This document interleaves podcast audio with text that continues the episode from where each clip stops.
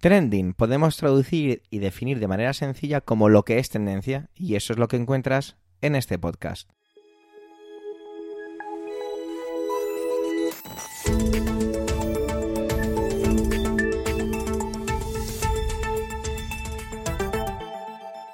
Este es el capítulo 233, 233 del 17 del mes de noviembre de 2022 y cuenta con las intervenciones de Pedro Sánchez, Manuel Castaño, Eduardo Norman, Antonio Rentero y un servidor, Javier Soler, que también hace las veces de presentador.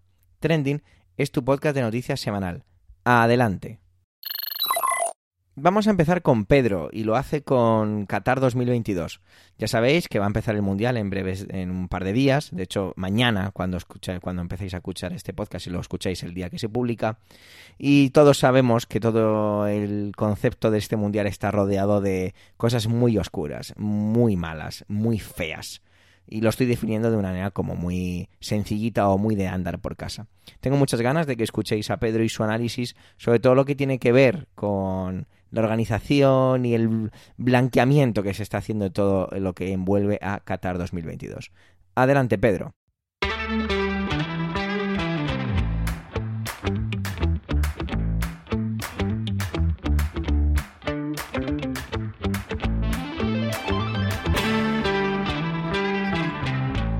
Gracias, Javier. Buenos días, querida audiencia, buenos días, equipo Trending. Qatar 2022 se suma a la lista de marcas que van a blanquear, que están blanqueando desde hace tiempo una de las monarquías absolutas del Golfo, del Golfo Pérsico. Eh, podríamos juntarlo a Qatar Foundation, podríamos eh, juntarlo a Qatar Airways y a algunas otras eh, marcas, incluso a ciudades como su capital Doha, que pasan por ser una de las ciudades más bellas de esa zona del mundo. En apenas eh, ciento y pico kilómetros de alto por apenas 60 kilómetros de, eh, de ancho, una pequeña península que cuelga de Arabia Saudí, un país aún si cabe todavía más criminal y antidemocrático y con una monarquía aún si cabe con menos libertades, digo, eh, colocadito ahí al final como en una península de Arabia Saudí, de ahí sale Qatar. Con otro de los eh, países del Golfo, en este caso un país insular con quien ha tenido en algún momento algún problemilla de fronteras, como es Bahrein, que es una isla que se sitúa un poquito más al norte, y con los Emiratos Árabes Unidos, también un poquito más al sur. Antes de que Qatar fuera Qatar, Qatar fue una colonia británica, una colonia británica que hasta el año 71 eh, dependía en su política exterior del, del, Reino Unido y por lo tanto estaba bajo el amparo de la monarquía de la reina Isabel II recientemente fallecida. Zona poco poblada, desértica, que en los últimos años, eh, bueno, en los últimos años, no, en las últimas décadas, prácticamente durante el último siglo, ha visto cómo su economía crecía muy por delante de lo que crecían sus libertades, debido fundamentalmente a sus enormes eh, reservas de petróleo y de gas natural, eh, tiene un problemita. Qatar tiene un problemita muy serio con el tema de los derechos humanos que sí, que a veces nos gusta señalar con el dedo a algunos, mientras que no señalamos con el dedo a todos. Y eso a veces puede incluir hasta lo que conocemos como democracias liberales homologadas, con sus parlamentos y con todo lo demás. Nunca se sabe. Mm, al final, a veces a uno le entran dudas de si las democracias son más sistemas de libertad formal o sistemas profundamente libres a veces yo pienso que es un intermedio que como una especie de manómetro mm, dirige la presión más hacia el lado de la libertad formal que hacia el lado de la libertad real. Pero lo que no cabe ninguna duda es que en lugares como Qatar se hacen muy poquitos eh, intentos siquiera de disimular. Eh, al menos no intentos legales, al menos no intentos reales. Los intentos de disimular, como digo, fundamentalmente tienen lugar a través de estas marcas blancas, de esta, no marcas blancas de supermercados, sino marcas que sirven para blanquear. El Qatar Foundation, Qatar Airways, eh, todo es maravilloso, lujo, se pueden conseguir un montón de cosas. En teoría, los derechos civiles en Qatar van más avanzados que en su entorno. Claro, lo tienen muy fácil comparado eh, con Arabia Saudí y entonces eh, casi cualquier comparación eh, sale ganando. Pero Qatar es un país sin libertad, es un país en donde las mujeres están reprimidas, en donde la diversidad sexual está reprimida, en donde nada que se salga de la ley islámica de la más profunda y atávica ley islámica es algo que se pueda considerar legal. La legalidad está fundamentalmente marcada por el Islam, que no estuvo siempre aquí, pero que cuando llegó dejó una huella imborrable y llegó para quedarse. Eh, Qatar, como digo, fue una especie de protectorado, una zona ocupada, una colonia británica que buscó el amparo internacional en aquel momento a través de Gran Bretaña para protegerse del imperio otomano que llegaba hasta allí, eran los turcos que venían y bueno, eh, digamos en la lucha entre Occidente y el imperio otomano, mm, lo que más recordamos desde Europa tiene que ver con la propia frontera europea, lo que estaba ocurriendo, pues, eh, y que incluso pudo llegar a tener su influencia en la Primera Guerra Mundial en las fronteras cercanas a lo que fue la antigua Yugoslavia. Sin embargo, también por el sur, dado que las eh, potencias occidentales estaban en África y estaban en todos esos países y venían también de la zona de lo que llamábamos las Indias, Filipinas y todos esos eh, países del sudeste asiático, em, por detrás, digamos, del Imperio Otomano también estaba la presencia de Occidente. Y desde atrás, desde la parte trasera, desde la espalda del Imperio Otomano, este pequeño granito que era Qatar, protegido por el Reino Unido, eh, formó parte, digamos, de esas filas de los intereses occidentales en la zona. Em, sigue siendo un país que se refiere y que tiene mucha relación con Occidente, para muchas de sus necesidades, sobre todo la importante presión del gigante saudí que tiene eh, como única frontera terrestre, aunque esté muy cerquita la frontera con los Emiratos Árabes Unidos, y por lo tanto Qatar quiere tener una buena imagen en Occidente, pero lo quiere hacer a su manera, dejando que todo siga como hasta ahora, eh, sigue reprimiendo a las mujeres y sus derechos, sigue reprimiendo a los trabajadores extranjeros que han muerto por centenares para poder celebrar este mundial que se estrena el próximo domingo. Y es muy difícil, yo también reconozco que para mí va a ser muy difícil no ver determinados partidos de este mundial, siendo como soy aficionado al fútbol. Hay gente que directamente ha dicho que lo va a boicotear y no lo va a ver, una postura que aplaudo y que tiene todo mi reconocimiento. Posiblemente yo no sea capaz de hacerlo así, no al 100%, pero intentando separar lo que es el espectáculo deportivo de lo que es la política y la realidad cotidiana de muchísimas personas que han trabajado y han muerto trabajando para que este mundial pueda llevarse a cabo de lo que supone este país para los derechos de las mujeres y para los derechos de los homosexuales, o de cualquier otra diversidad o cuestión que al Islam más cerrado y al Islam eh, bueno, al que se practica bajo el reinado absoluto del, del sultanato. Em, frente a todo eso, frente a todo eso, y más allá de que no voy a ser, como digo, capaz de hacer un boicot a ver este mundial, creo que cada vez que me refiera a él haré un recuerdo, sea en las redes sociales, en Mastodon o incluso en Twitter, haré un recuerdo a que no hay democracia en Qatar, no hay respeto a los derechos humanos en Qatar y Qatar 2022 se sumará una vez más a las marcas que desde hace tiempo, como Qatar Airways o Qatar Foundation, vienen intentando lavar la imagen de un país execrable con una práctica política execrable y que aún así todavía es eh, destacado en algunos medios como uno de los países con más libertad de prensa y con más libertades en general de todo lo que es el Golfo Pérsico.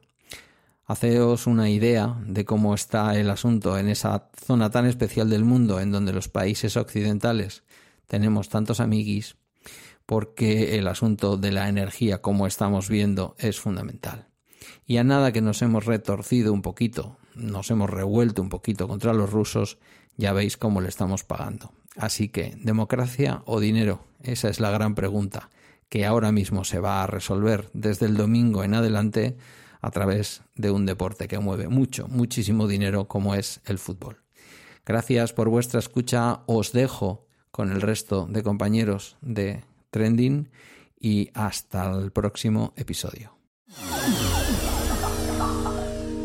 Manuel nos va a recordar la catástrofe del Prestige. ¿Recordáis aquel petrolero que tiñó de negro las costas gallegas? Lo hace desde un punto de vista muy de la memoria. Y bueno, me parece que lo ha hecho muy elegante. Así que os dejo con él. Adelante, Manuel.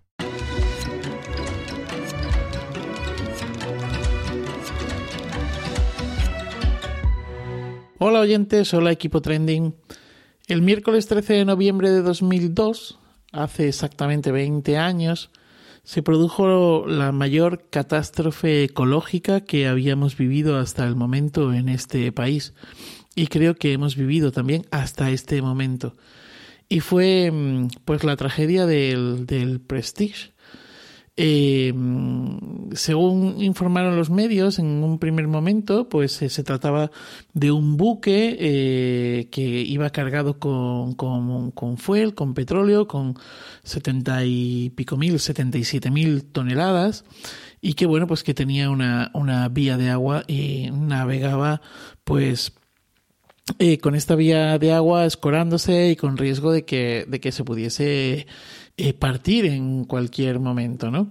Eh, y bueno, pues que eso pudiese producir un derrame de petróleo en toda la costa gallega. Eh, y bueno, como de hecho, pues posteriormente ocurrió. Fue así, tal cual. Como decía antes, bueno, pues todo esto acabó con el hundimiento. Bueno, lo primero que hizo el gobierno del momento fue intentar eh, alejar el barco eh, de las costas españolas, de la costa gallega. Eh, enseguida saltaron las alarmas en Francia y en Inglaterra, en el Reino Unido, mejor dicho, y entonces dijeron que no, que no, que no lo metiesen hacia, hacia adentro.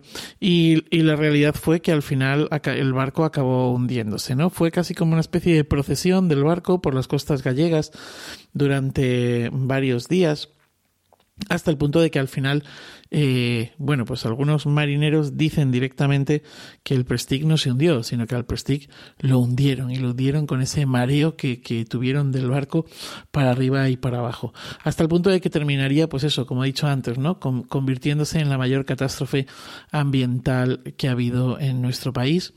Eh, según datos de Greenpeace, se afectaron o se vieron afectadas eh, 1.137 playas y eh, unos 2.980, casi 3.000 kilómetros de litoral, no solo de España, sino también de Portugal y de Francia.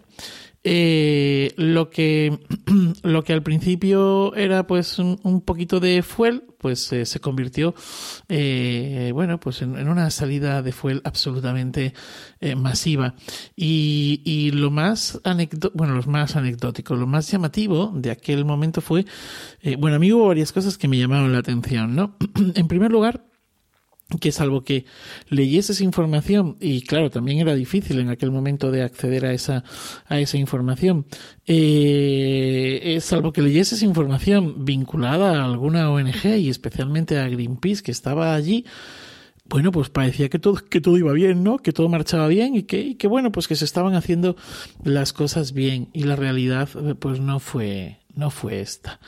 No fue esta porque eh, eh, había como una especie de, de, doble información de universos casi eh, paralelos entre la comunicación oficial y lo que realmente ocurría.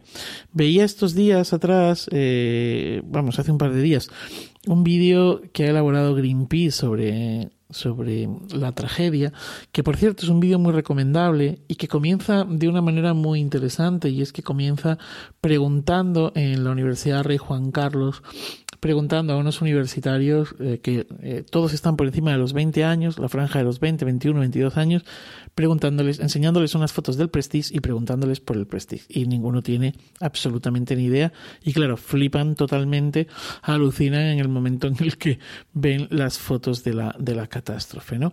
Bueno, en este vídeo, eh, en varias ocasiones aparece eh, o se menciona el hecho de que, de que lo que estaba diciendo el gobierno en ese momento, perdonad, lo que estaba diciendo el gobierno en ese momento y el mensaje que se estaba transmitiendo como de cierta tranquilidad y de que bueno, aquellos famosos hilillos, ¿no? Que de plastilina que han pasado pues ya totalmente a la, a la posteridad, desgraciadamente.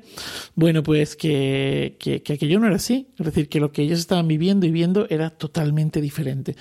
Tanto es así que se hizo un llamamiento, un llamamiento a la población y, respondió un montón de gente de diferentes partes de España que acudieron a limpiar precisamente esas playas, acudieron a, a, intentar, eh, bueno, pues, pues subsanar aquello de alguna manera. Aparte de la, de la gente, pues de, la, de las propias rías de, de la costa gallega que se echaron al mar y que intentaron por todos los medios eh, quitar todo aquel famoso chapapote. De hecho, bueno, pues es que al principio se lanzaron prácticamente sin, sin, protección de ningún tipo y la misma Greenpeace es la que alertó de lo peligroso que era el fuel, la inhalación de este fuel, el contacto con el fuel, etcétera, etcétera, etcétera, ¿no? Creo que en la retina de los que más o menos podéis tener eh, mi edad eh, y que tenéis recuerdos de aquello, quedan grabadas esas imágenes, no solamente de las playas negras o de esa mancha enorme de, bueno, esa mancha, esas manchas enormes de, de fuel en la playa eh, y en el mar, sino también esas aves, ¿no? Esas aves que llegaban envueltas en esa capa negra, viscosa, asquerosa y bueno, pues dicen los que estaban allí que era maloliente y que, bueno, pues que lo cubría absolutamente todo, ¿no? Eh, el espectáculo que ofrecimos al mundo fue eh, eso, espectacular en ese sentido. Em, hubo además una desinformación bastante grande, una desinformación intencionada. La crisis del Prestige no se gestionó como se debería de haber gestionado. Tomaron una serie de decisiones que son erróneas, pero bueno, eh, ¿podrían haber tomado otras? Pues quizá. Bueno, creo que como en muchas ocasiones, aquí lo que ocurre es que al final las prisas las llevan a hacer meteduras de pata y sobre todo el no consultar a los eh, expertos. En cualquier caso, en cualquier caso, eh, estamos en 2022, se ha celebrado la COP27 y seguimos teniendo una, como se ha visto allí y se sigue viendo, tenemos una dependencia de los combustibles fósiles que es enorme. Eh, acudo de nuevo a datos de Greenpeace y dice Greenpeace que se ha duplicado la capacidad de los buques petroleros en estas dos décadas. Se ha duplicado la flota mundial y por tanto su capacidad eh, de petroleros durante estas dos décadas. Eh, el, famoso movimiento Nunca Más que, que se generalizó, que movilizó en el año 2002 a tantas eh, personas, pues ha servido para tomar esa conciencia, ¿no? Ha servido para tomar esa conciencia ecológica, para, bueno, aún no, una, toda una serie de voces y de personas en torno a esa tragedia. Pero desgraciadamente ese nunca más, y perdonad si soy así de, de negativo, o, de pesimista, desgraciadamente, eh, a pesar del nunca más, es probablemente eh, lo volveremos a ver alguna vez más. Eh, como bueno, de hecho ha ocurrido con otros, con otros petroleros durante este tiempo. Mientras que sigamos teniendo la dependencia que tenemos de los combustibles fósiles, pues seguiremos expuestos a todas estas em, peligros y bueno pues a todos estos eh, catástrofes eh, medioambientales y nada más nada más y nada menos em, feliz día y feliz vida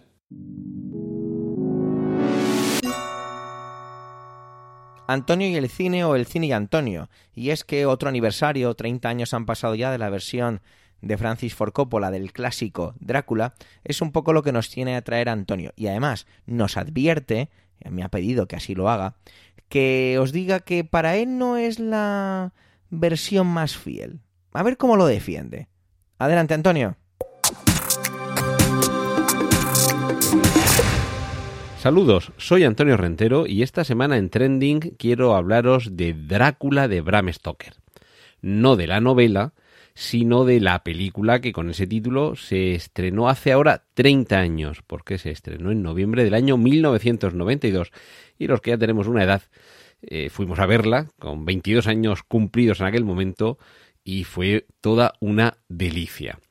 Dicho lo cual, lo de que me pareció una delicia en su momento y me lo sigue pareciendo, esta película, dirigida por Francis Ford Coppola, que adapta la novela de Bram Stoker, protagonizada por un magnífico, enorme Gary Oldman en el papel de Drácula y por una mm, siempre deliciosa Wynonna Ryder en el papel de Mina Murray y con el enorme Anthony Hopkins como profesor Abraham Van Helsing, suponía una nueva iteración en la versión para el público del personaje literario, más allá de sus primeras apariciones en teatro, que a partir del libreto teatral es como llega eh, al cine en los años 30 con la Universal, luego va evolucionando y el final de los años 50, principios de los 60 lo tenemos en la, en la Hammer, hasta llegar a los años 90 y si queremos eh, las últimas versiones, digamos, más canónicas, la última sería la miniserie en tres capítulos de la BBC con Claire Banks,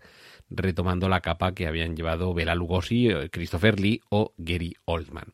Pues bien, dicho todo esto, eh, no me quiero alargar en halagos, en alabanzas hacia esta película, sí que quiero poner de relieve algo que, que es mentira.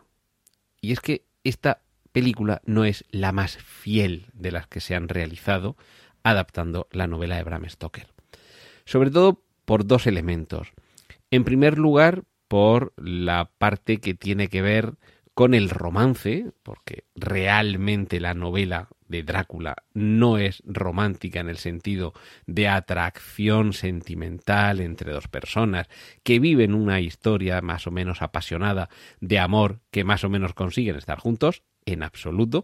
Eso lo dice alguien que se ha leído media docena de veces la novela. Pero es que, entre otras cosas, tampoco hay lujuria en esta novela sino que lo que hay es gula, si hay que reducirlo todo a uno de los pecados capitales. Y como entiendo que puede resultar un poco cansado, mm, recomendaros que leáis por vosotros mismos la novela para mm, darse cuenta en apenas dos partes de la misma de cómo se desmonta esto de que el Drácula de Bram Stoker de Francis Ford Coppola es fiel a la novela y que realmente se debería haber titulado Drácula de Francis Ford Coppola y seguiría siendo la magnífica película que es. Me voy a tomar la libertad de leeros eh, un par de fragmentos de la novela. Vamos a empezar, a empezar describiendo a Drácula en boca de Jonathan Harker, personaje que interpreta a Keanu Reeves y que es este pasante que se desplaza hasta Transilvania para asesorar al conde en eh, unas operaciones inmobiliarias y describe al conde de la siguiente manera. Tuve entonces ocasión de observarlo y descubrí que su fisonomía era muy pronunciada. Tenía un rostro aguileño, marcado, muy marcado, con la nariz delgada de puente alto y aletas de forma peculiar, en arco. La frente alta, abombada y con poco pelo en las sienes, pero en profusión en el resto de la cabeza. Tenía unas cejas enormes que casi se le juntaban sobre la nariz y de pelo crespo que parecía ensortijado de tan profuso como era. La boca, en la medida que se la pude ver bajo el grueso bigote, era imperturbable y de aspecto más bien cruel, con dientes blancos de agudeza peculiar. Estos le asomaban sobre los labios, cuyo notable color rojizo daba muestras de una vitalidad asombrosa para un hombre de sus años. Por lo demás, Tenía las orejas pálidas y extremadamente puntiagudas. La barbilla era ancha y fuerte y las mejillas firmes aunque delgadas. El efecto general que producía era de palidez extraordinaria. Había observado antes los dorsos de sus manos, que tenía apoyadas en las rodillas a la luz de la lumbre, y me habían parecido bastante blancas y delicadas, pero ahora que las veía de cerca, no pude menos de advertir que eran más bien vastas, anchas, de dedos cortos. Cosa extraña, tenía pelos en el centro de las palmas. Las uñas eran largas y finas, cortadas en punta. Cuando el conde se inclinó hacia mí y sus manos me tocaron, no pude contener un escalofrío. Puede que le oliera mal el aliento. El caso fue que me invadió una sensación horrible de náuseas que no fui capaz de disimular, por más que lo intenté. El conde, que lo advirtió, evidentemente, se apartó y volvió a sentarse al otro lado de la chimenea con una sonrisa torva que descubrió más que nunca sus dientes salientes. Hasta ahí una pequeña descripción de alguien bastante desagradable. Pero es que a lo largo de la novela, esa es la edición que tengo en este. Tengo como tres o cuatro copias de la novela. Esta es una edición de The Classics Collection. Y eh, estaba en la página 26. Pero si nos vamos a la página 333, os voy a leer rápidamente la descripción de ese momento que en la película la verdad es que es mágico de, de amor entre Drácula y Mina, donde se pronuncia esa magnífica frase de he atravesado océanos de tiempo para estar a tu lado, que no está en la novela ni la frase ni el espíritu, porque lo que sucede es que Drácula entra al dormitorio en el que Mina duerme con su marido, con Jonathan Harker, y la despierta de la siguiente forma. Silencio. Si haces el menor ruido le aplasto los sesos delante de ti. Me quedé horrorizada, y estaba tan confusa que no fui capaz de hacer ni decir nada. Me puso una mano en el hombro con una sonrisa burlona, y sujetándome con fuerza, me descubrió la garganta con la otra mano, diciendo Primero un pequeño refrigerio en premio a mis desvelos. Bien puedes estarte quieta. No es la primera vez ni la segunda que tus venas sacian mi sed. Me quedé desconcertada cosa bien extraña, no sentí deseos de impedírselo. Supongo que esto sucede a sus víctimas cuando las toca, y que ello constituye una parte de la maldición horrible. Y ay, Dios mío, Dios mío, ten misericordia de mí. Me puso los labios hediondos en la garganta. Sentí que se me desvanecían las fuerzas y me quedé semidesmayada.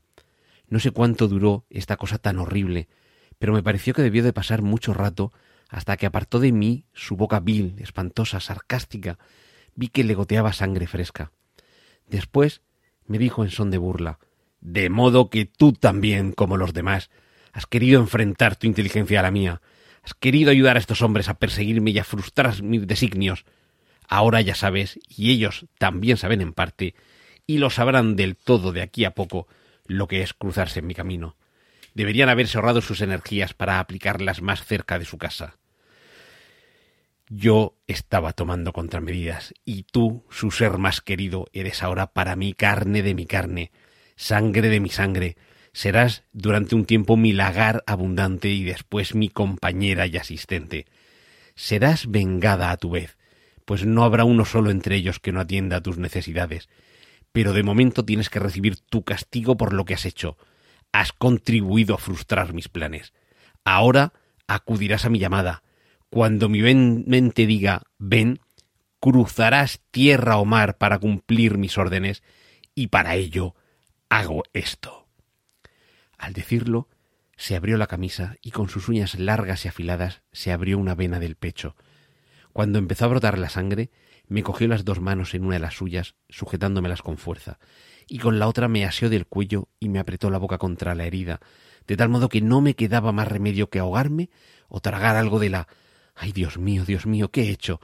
¿Qué he hecho para merecer esta suerte, yo que he procurado ser buena y recta toda mi vida? Dios mío, apiádate de mí. Ten piedad de una pobre alma que se encuentra en un peligro más que mortal. Y ten misericordia de los que la quieren. Pues bien, como veis, nada de amor, nada de romance, mucha gula, poca lujuria y, a pesar de todo, 30 años y los que nos quedan disfrutando de Drácula de Bram Stoker, que nos regaló Francis Ford Coppola, con su versión, con su visión sobre un personaje que en la novela no es en absoluto seductor, es incluso desagradable, huele mal y obliga a que Mina beba de su pecho como maldición. Por eso es lo que quería compartir con vosotros esta semana. Os dejo con los contenidos que tienen para vosotros mis compañeros aquí en Trending. Un saludo y un mordisco de Antonio Rentero. En muy pocas ocasiones como que propongo un tema a mis compañeros. Sí que lo hago a gente de fuera, dentro de la propia red de Emilcar FM, pero por ejemplo, si es algo de literatura Sara, o si es algo de ciencia Carmela, o lo que fuere. Sin embargo, esta vez sí que había un trending que a mí no me apetecía traer y que propuse, y Eduardo me recogió el guante. ¿De qué se trata? Pues del trending más grande de esta semana en cuanto a lo que tiene que ver con la política española. Pues ya sabéis de qué es tiene que ver con la propuesta de ley por parte de PSOE y Unidas Podemos para eliminar la el concepto o la ley o el delito, mejor dicho, de sedición, pues eso, como un delito. Adelante, Eduardo.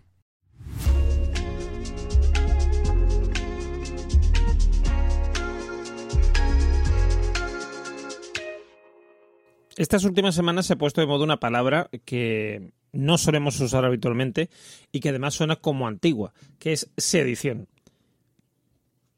Esta palabra, eh, como digo, se ha puesto de moda porque el PSOE y Unidas Podemos eh, han presentado una ley que modifica el Código Penal y rebaja a la mitad las penas eh, de sedición. De hecho, desaparece el delito de sedición como tal, se convierte en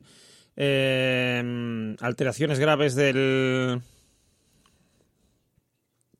del orden público y, eh, por supuesto, enseguida han salido voces, primeramente del PP, eh, por parte de Alberto Núñez Fijó, diciendo que esto es, eh, digamos, un, un pago al apoyo de RC en los presupuestos y en lo que es en la legislatura y el, el PSOE lo niega. Pedro Sánchez dice que efectivamente ellos no lo han hecho con esta intención, que lo que quieren es, eh, digamos, adecuar eh, una ley que queda antigua, bueno, una ley, un delito que es antiguo, que ya no tiene mucho sentido, eh, lo quieren adecuar a, los tiempos que corren. Y además han aprovechado también para modificar otras, otras leyes y otros puntos del Código Penal que em, necesitaban eh, ser modificados por eh, adaptarse a las eh, directrices de la Unión Europea. hombre, no vamos a, negar que, que, el presidente de la Generalitat catalana está encantado, pero Aragonés está encantado con, con esto, porque le quita problemas, le eh, porque claro, muchos de los eh, inculpados eh, mm, ya habrían superado las penas, aunque están indultados la mayoría, pero la cosa es que les solucionaría mucho la vida. eso no lo, no lo, podemos ocultar. Y de hecho, mm, todo apunta a que en realidad se ha hecho por esto, ¿no? Por contentar a Per Aragonés. También se está solicitando ahora por parte de RC que haya también una mm, disminución de los eh, delitos eh, por malversación de fondos, etcétera. Eh, siempre que no se haya, digamos, em, hecho en, en beneficio propio. ¿Por qué es esto? pues porque para, para la organización del referéndum de independencia de Cataluña se malversaron fondos, es decir, se destinaron fondos públicos para partidas que no eran su, su origen inicial y que no estaban autorizadas, por tanto. También eh, se vería beneficiado de esta modificación eh, el expresidente andaluz Griñán, por, mm, porque, claro, eh, su caso sería, sería similar. Como podéis ver, está la cosa bastante caldeada, porque además el PP también dice que ellos mm, no van a, en ningún caso, van a hacer un acuerdo para renovar el Consejo General del Poder Judicial eh, con un PSOE que hace este tipo de cosas. Y eh, concretamente Feijó está acusando a Pedro Sánchez, no al PSOE en, en, general, sino a Pedro Sánchez, de esta situación y llama al PSOE a que, digamos, reconsidere apoyar a su, a su líder todo esto es un cacao máximo, como siempre ocurre en la política española, que no sabemos por dónde va a salir. Em, por una parte, tiene sentido modificar una ley como la de sedición. Pero por otra, em, parece todo muy precipitado y muy, muy preparado para eh, digamos, convencer a RC de apoyar al actual gobierno. Yo creo, creo que, que también aquí se está exagerando mucho. Es decir, si esto lo, lo estuviera haciendo a lo mejor el PP en un gobierno del PP para conseguir el apoyo de RC de cualquier otro partido, eh, se estaría armando mucho menos, eh, menos follón. Igual me equivoco, pero me da, me da a mí que sí.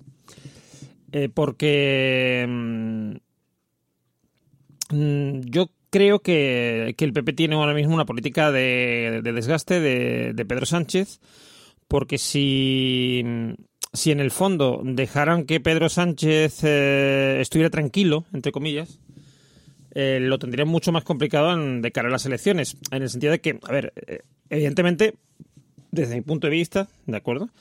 Pedro Sánchez puede haber cometido muchos errores durante, durante estos años de, que lleva de, de, presidente.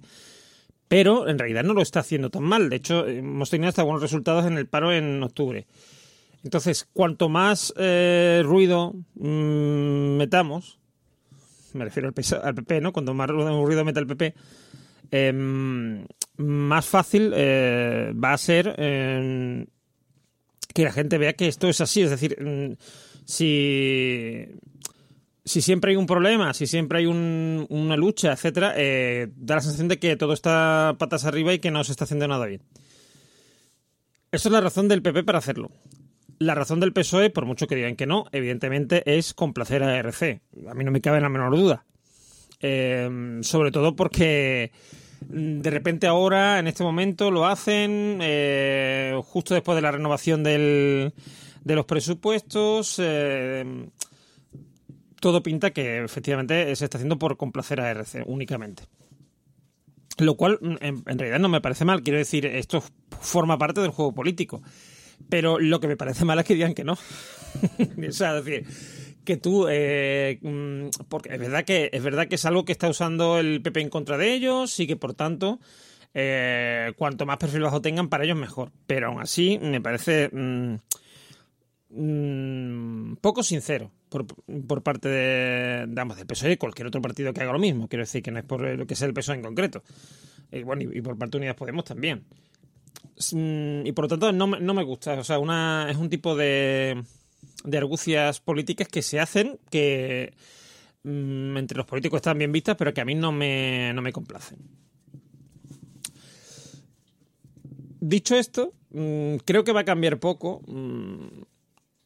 eh, que un delito como el de sedición aparezca, desaparezca, etcétera, porque para empezar mm, era poco útil. Es decir, eh, Puigdemont sigue en Bélgica porque no hay forma de extraditarlo, porque no hay un un delito en Bélgica que, que, se equipare al de sedición, con lo cual no es posible hacer la extradición. ¿Esto es un problema? No es un problema. Yo creo, o sea, yo creo que, que puede estar mejor o peor. Pero romper España o, acabar con la cultura de mmm, y la ética española y no sé, como dice Pepe, concretamente eh, Alberto Núñez Fijón, me parece que es un poquito exagerado. Eh, yo os aconsejaría, y, y ya termino, eh, siempre que cuando veáis que en política hay muchos gritos. Leáis bien todas las noticias porque igual no es tan grave como parece. Muchas veces se exageran las, eh, las leyes, vamos, las leyes los, cambios de leyes o las, eh, las acciones de un gobierno o de una oposición eh, solamente porque conviene políticamente. Igual que se acallan otras, como está ocurriendo, por ejemplo, en el tema de Madrid de la sanidad en Madrid la marea blanca, etcétera, en que por parte de mmm, todos los gobiernos del PP autonómicos y por parte de la dirección del PP, eh, como que, digamos, se, da a entender que la, izquierda está manejando a, los médicos en Madrid y que están haciendo que, mmm, que se rebelen y tal, pero que en realidad las cosas están estupendamente. Entonces, esto siempre ocurre lo mismo, quiero decir el partido de la oposición siempre va a intentar hacer la vida complicada al, al gobernante y el gobernante siempre se va a intentar quitar eh, el partido gobernante, pues, eh, sea donde sea, quiero decir, en, en el, eh, por ejemplo en España, a nivel general ¿no? del Estado o eh, autonómico, siempre va a intentar sacar las castañas del fuego y sal, salvar los muebles, ¿no? O sea, siempre. Eso es algo que es así. Por lo tanto, cuando veis una refriega así muy gorda, indagad bien porque probablemente haya algo detrás que no nos están contando.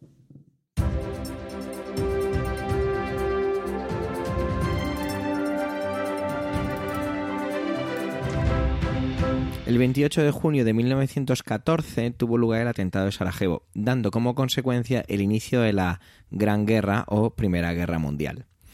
Eh, yo siempre que me ponía con este tipo de cosas, cuando era un joven estudiante de secundaria o secundaria y bachillerato, siempre me planteaba que si las personas que vivían esos momentos eran conscientes de todo lo que aquel punto de inflexión suponía desde el punto de vista de la historia y de lo que iba a ocurrir a continuación. ¿Eran conscientes las personas que estaban alrededor del atentado de Sarajevo todo lo que vendría después? Esa cantidad de gente que murió en la guerra, esa cantidad de cambios que ocurrieron en la historia de Europa y del mundo.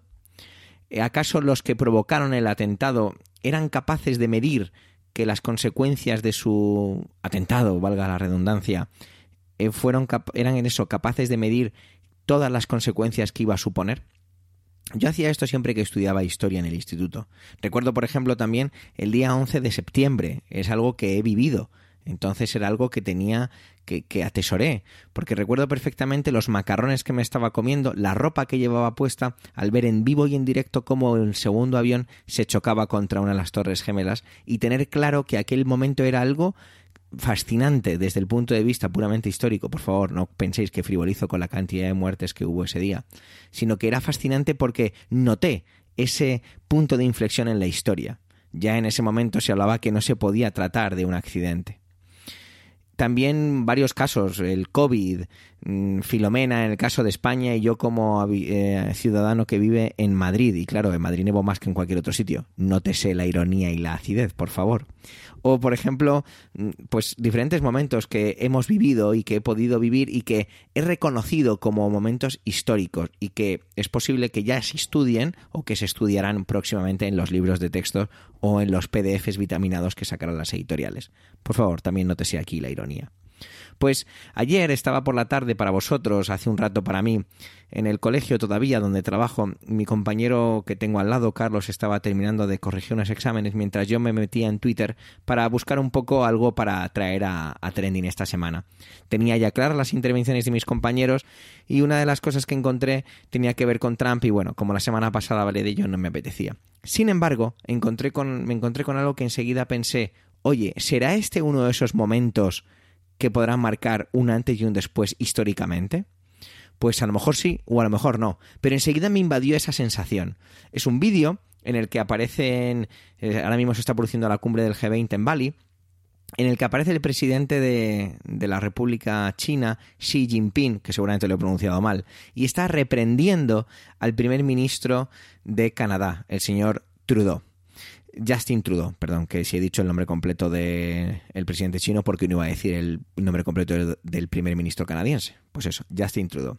Acerca de que al presidente de China no le ha hecho ninguna gracia que las conversaciones que mantuvieron ayer estos dos mandatarios hayan sido filtradas a la prensa.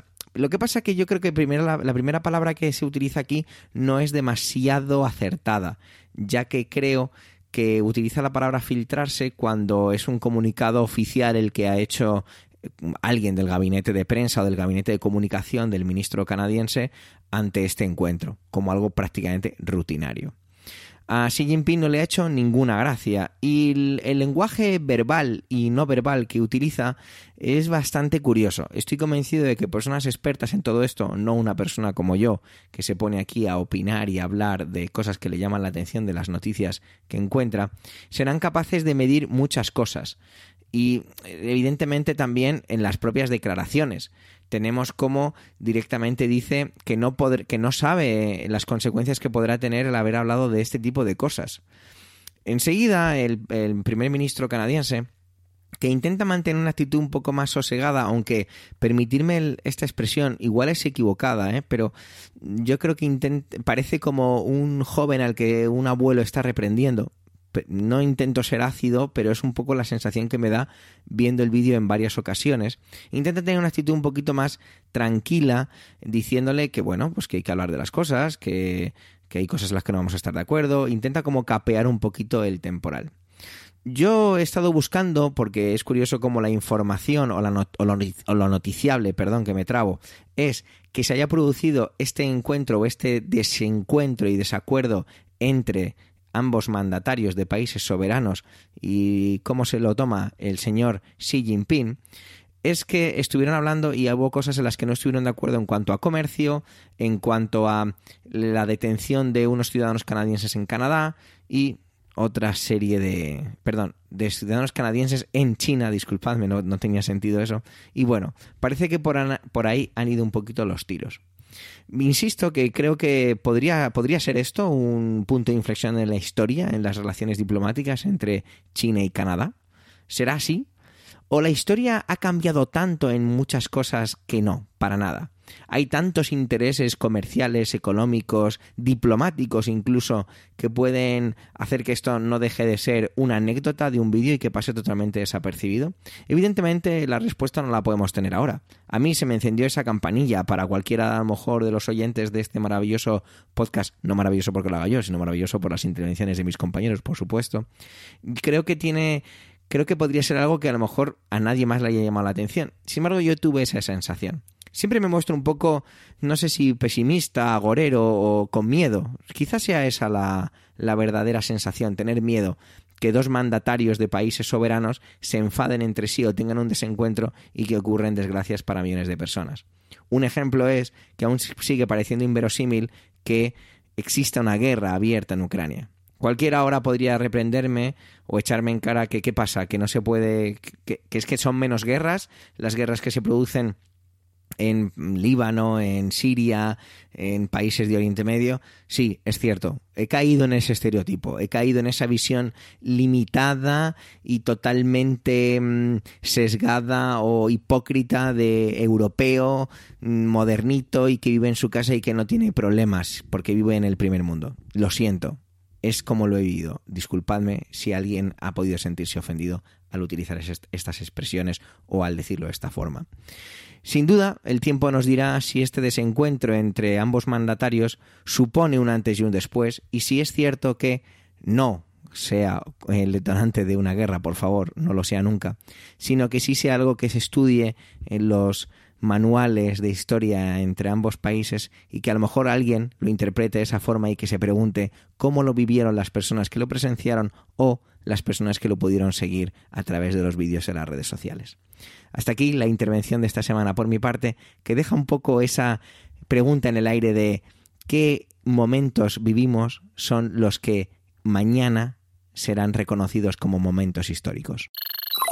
Gracias por llegar hasta aquí y por supuesto por el tiempo empleado en escucharnos en este capítulo ducentésimo trigésimo tercero. Tenéis nuestra cuenta de Twitter arroba trendingpod y la de las voces de hoy en emilcar.fm barra trending. Como siempre, a vuestra entera disposición. Un saludo y hasta la semana que viene.